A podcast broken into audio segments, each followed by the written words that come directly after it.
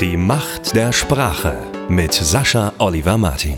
Der Podcast zum Mitdenken, der dir zeigt, wie du mit Hilfe bewusster Kommunikation mit dir selbst und anderen deinen gesamten Lebenserfolg steuerst. Für ein starkes Mindset, klare Wege und erfüllte Beziehungen. Hier ist er, TV-Moderator, Keynote-Speaker und Coach. Deutschlands Experte Nummer 1 auf dem Gebiet die Macht der Sprache. Hier ist Sascha Oliver Martin.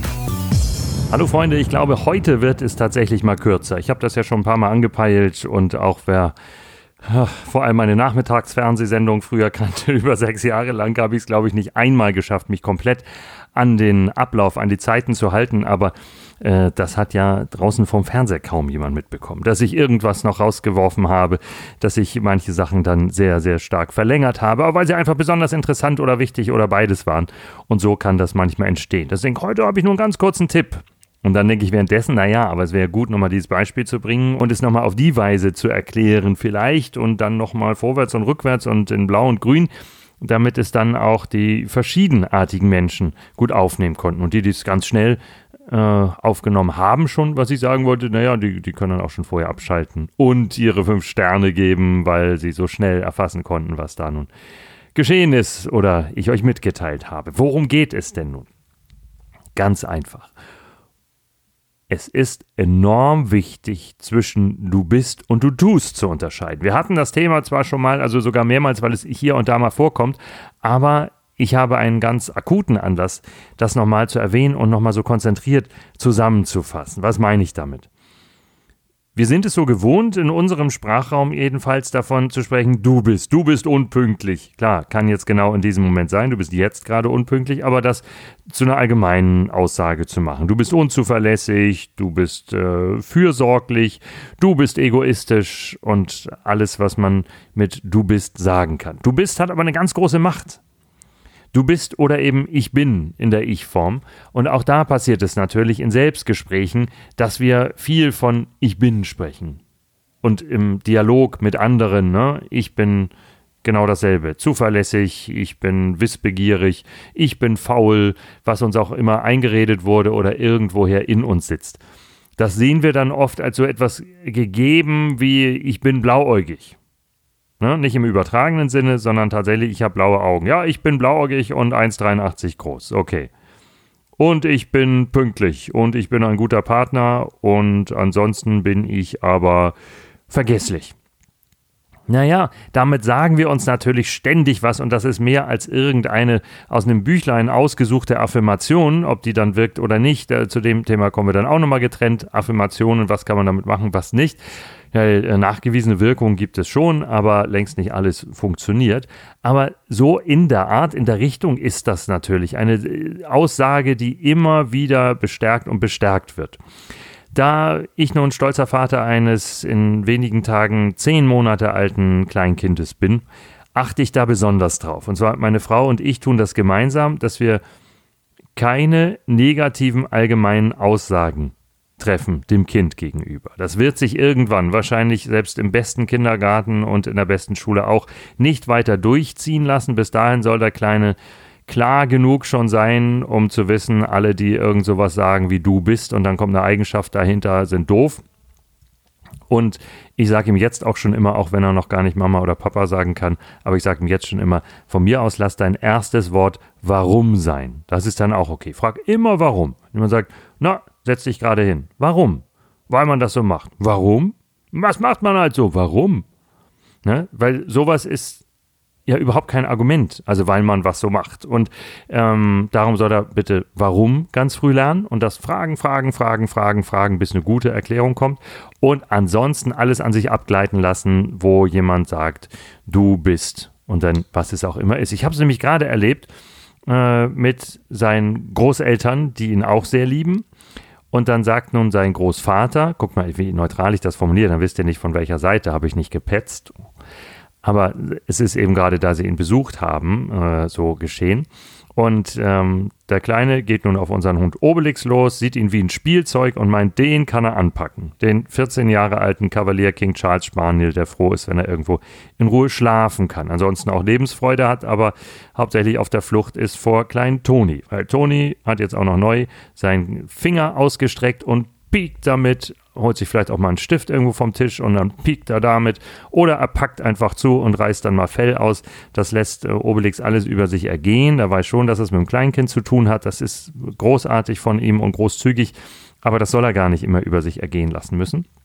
So, und was hört Klein Toni, als ich das dann berichte und sagt, Achtung, wenn ihr auf ihn aufpasst, ähm, achtet bitte drauf, äh, er nimmt sich Obelix vor und das ist dann manchmal schmerzhaft für Obelix hört er von seinem Opa, na du bist ja gefährlich, du bist ja gefährlich, na du bist ja gefährlich. Ist das böse gemeint? Nein, ganz bestimmt nicht, überhaupt nicht.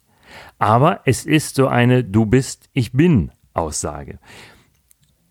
Wenn wir uns das genau ansehen, und dies ist jetzt keine Baby Edition, die ich auch schon fest geplant habe, wofür ich massenhaft Themen habe, erfolgreiche, liebevolle Kommunikation mit Babys, und Kindern dann vielleicht noch. Ja, so in dem Dreh, das machen wir. Aber es gilt auch für uns Erwachsene in allen Situationen. Wie bedeutend es ist, zu unterscheiden zwischen du bist und diese Handlung ist oder diese Situation ist gerade so.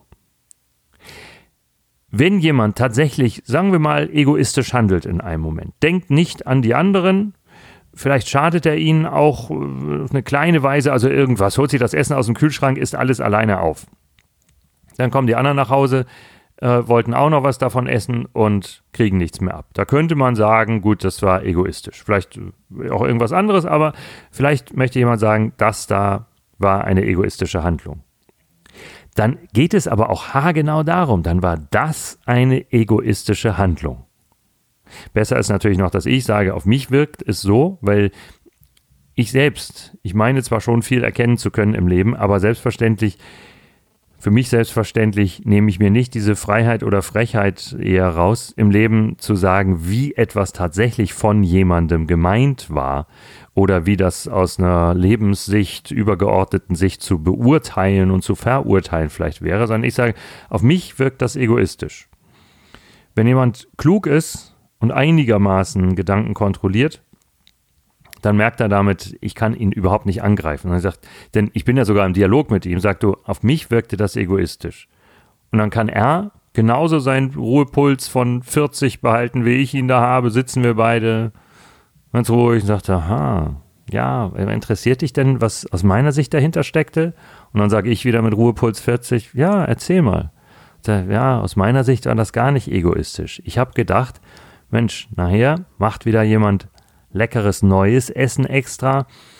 Wenn und sagt dann, lass mal stehen, das ist ja schon von gestern, ich mache dir was Neues. Und ich wollte lieber sagen können, oh, ich bin schon satt, ich habe es aufgegessen, vielen Dank, du brauchst mir nichts zu machen. Das steckte dahinter.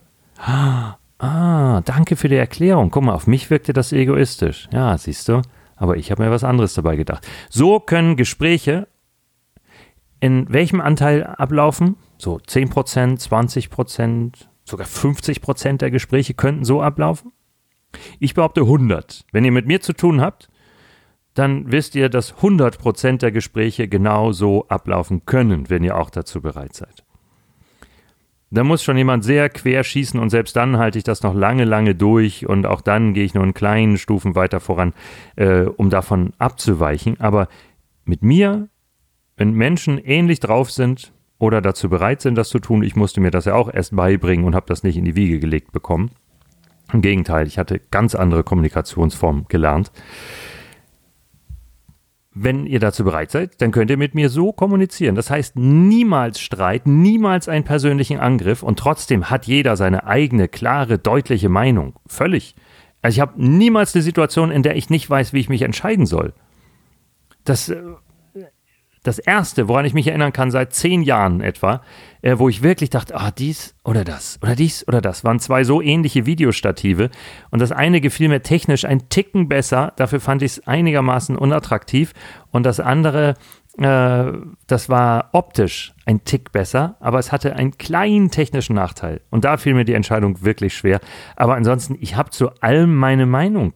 Selbst wenn ich jemanden frage, was meinst du oder mach du einen Vorschlag, da mache ich das, weil ich ihm extra die Hand reiche und sage, hier komm, ich nehme dir das nicht ab, die Entscheidung, nicht weg sozusagen, sondern sag mal, was du meinst. Ich kann mich mit beidem arrangieren oder finde beides in Ordnung. Aber ich weiß, was ich will, ich habe meine Meinung und trotzdem kann man sich mit mir nicht streiten, solange man, ich nenne das einfach mal, intelligent mit mir spricht. Und das heißt, jeder spricht zum Beispiel von sich. Und selbst wenn jemand ankommt und sagt, ich bin, und jetzt kommt es darauf an, die Wiedergeburt Jesus, dann würde ich auch nicht unbedingt äh, davon gleich überzeugt sein in dem Moment. Wenn er, das ist das, was ich als intelligent bezeichne, wenn er sagt, ich halte mich für die Wiedergeburt Jesus. Das, das ist für mich eine intelligente Formulierung, weil dann jemand die Zusammenhänge, äh, die großen und die kleinen erkennt, wenn er so spricht.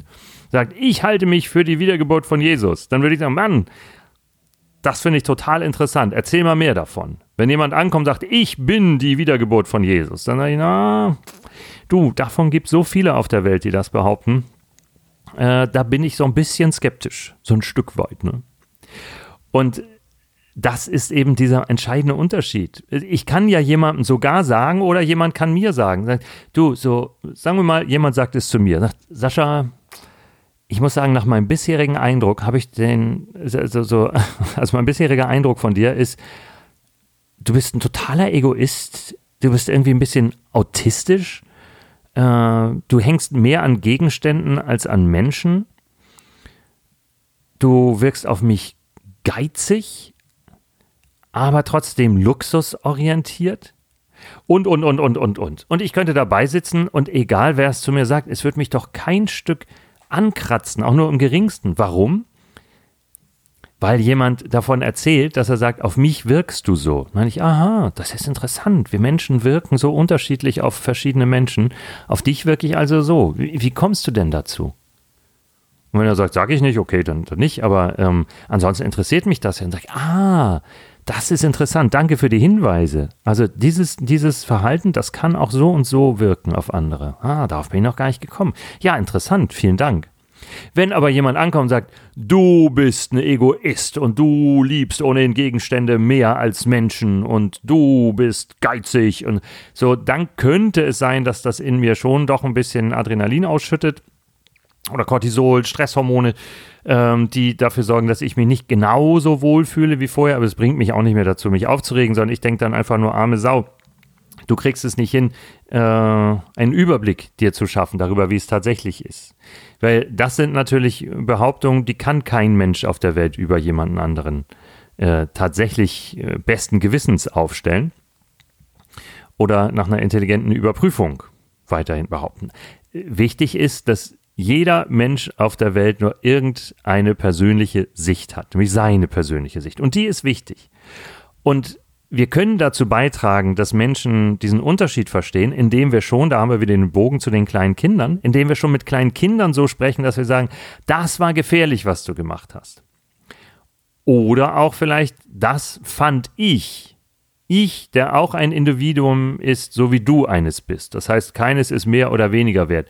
Ich fand das rücksichtslos oder ich habe das als rücksichtslos empfunden, wie du gerade mit dem umgegangen bist oder was du machst. Und dann kann der andere sich, wenn er älter ist, immer noch dazu äußern, vorher können wir sie nur unterstützen. Aber ich würde einem Kind als ich bin, du bist Aussagen nur Positives mitgeben. Du bist klug, du bist gelehrig, du bist ein lebenswerter Mensch. All das ja, weil wir damit keinen Schaden anrichten können. Aber keinerlei negative, destruktive Äußerungen in, in einer Du bist Form. Das können wir schon unseren Kindern beibringen und dann wachsen sie auch mit dieser Unterscheidung auf. Nicht? Bei, jedem, bei jedem Streit, bei jedem Ärger, bei jedem Problem, bei jedem Konflikt, den es gibt, ist es eben wichtig, das zu unterscheiden. Diese Handlung ist so, selbst wenn jemand von Gut und Böse sprechen will. Jemand sagt, das war böse, diese Handlung, dass du die Tante nicht in den Arm nehmen wolltest, sondern ihr in die Nase gebissen hast. War wahrscheinlich auch nicht böse, wird einen anderen Grund gehabt haben. Vielleicht riecht die Tante unangenehm, vielleicht will sich das Kind einfach nicht. Klingt jetzt ein bisschen übertrieben, aber ich sehe das so vergewaltigen lassen, indem es äh, gezwungen wird, von jemandem umarmt und gedrückt zu werden, obwohl es das Kind äh, gar nicht haben will. Weil ich sage, wenn das Kind das nicht will, das wird schon ein gutes Empfinden dafür haben, dann muss es das auch nicht. Und wenn Tante nur einmal im Jahr aus Neuseeland rüber geflogen kommt oder einmal in zehn Jahren, das ist doch ganz egal.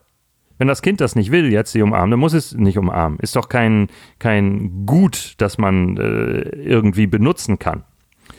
So, also darum ist es die Frage, ist das überhaupt böse? Ich sage nein, aber selbst wenn jemand sagen will, das da war böse, gehört immer unterschwellig ausgesprochen oder nicht ausgesprochen dazu, aber ich liebe dich. Das gehört auch in jede Partnerschaft. Das gehört in jede menschliche Beziehung. Das gehört vielleicht mit anderen Begriffen, wenn man denn will, auch in eine Arbeitsbeziehung, in eine Geschäftsbeziehung, bei Kollegen untereinander, Vorgesetzten zu Kollegen, wer auch immer das ist. Diese Handlung ist so, aber grundsätzlich bist du in Ordnung, wie ich auch grundsätzlich in Ordnung bin. Das ist mein heutiger Appell. Denkt dran an diese Unterscheidung. Tut es für euch selbst in eurem eigenen Sinne. Tut es euch nicht an, euch zu sagen, ich bin nun mal unpünktlich, ich bin faul oder sowas. Nein.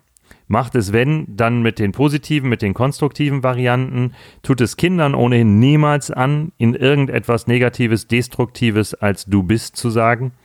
Und achtet auch in der Partnerschaft und in sämtlichen menschlichen Verhältnissen darauf, dass ihr unterscheidet und sagt, ich empfinde das so auf mich wirkt es so, weil das Recht hat jeder Mensch auf der Welt.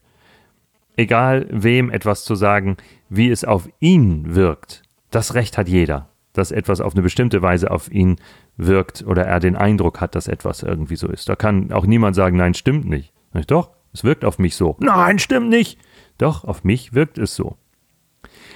Und trennt das immer. Ne? Also, positive Botschaften trennt immer zwischen einer Situation und einem ganzen Menschen. Und dann könnt ihr viel, viel Freude, noch viel mehr Freude als bisher schon auf dieser schönen Welt erleben.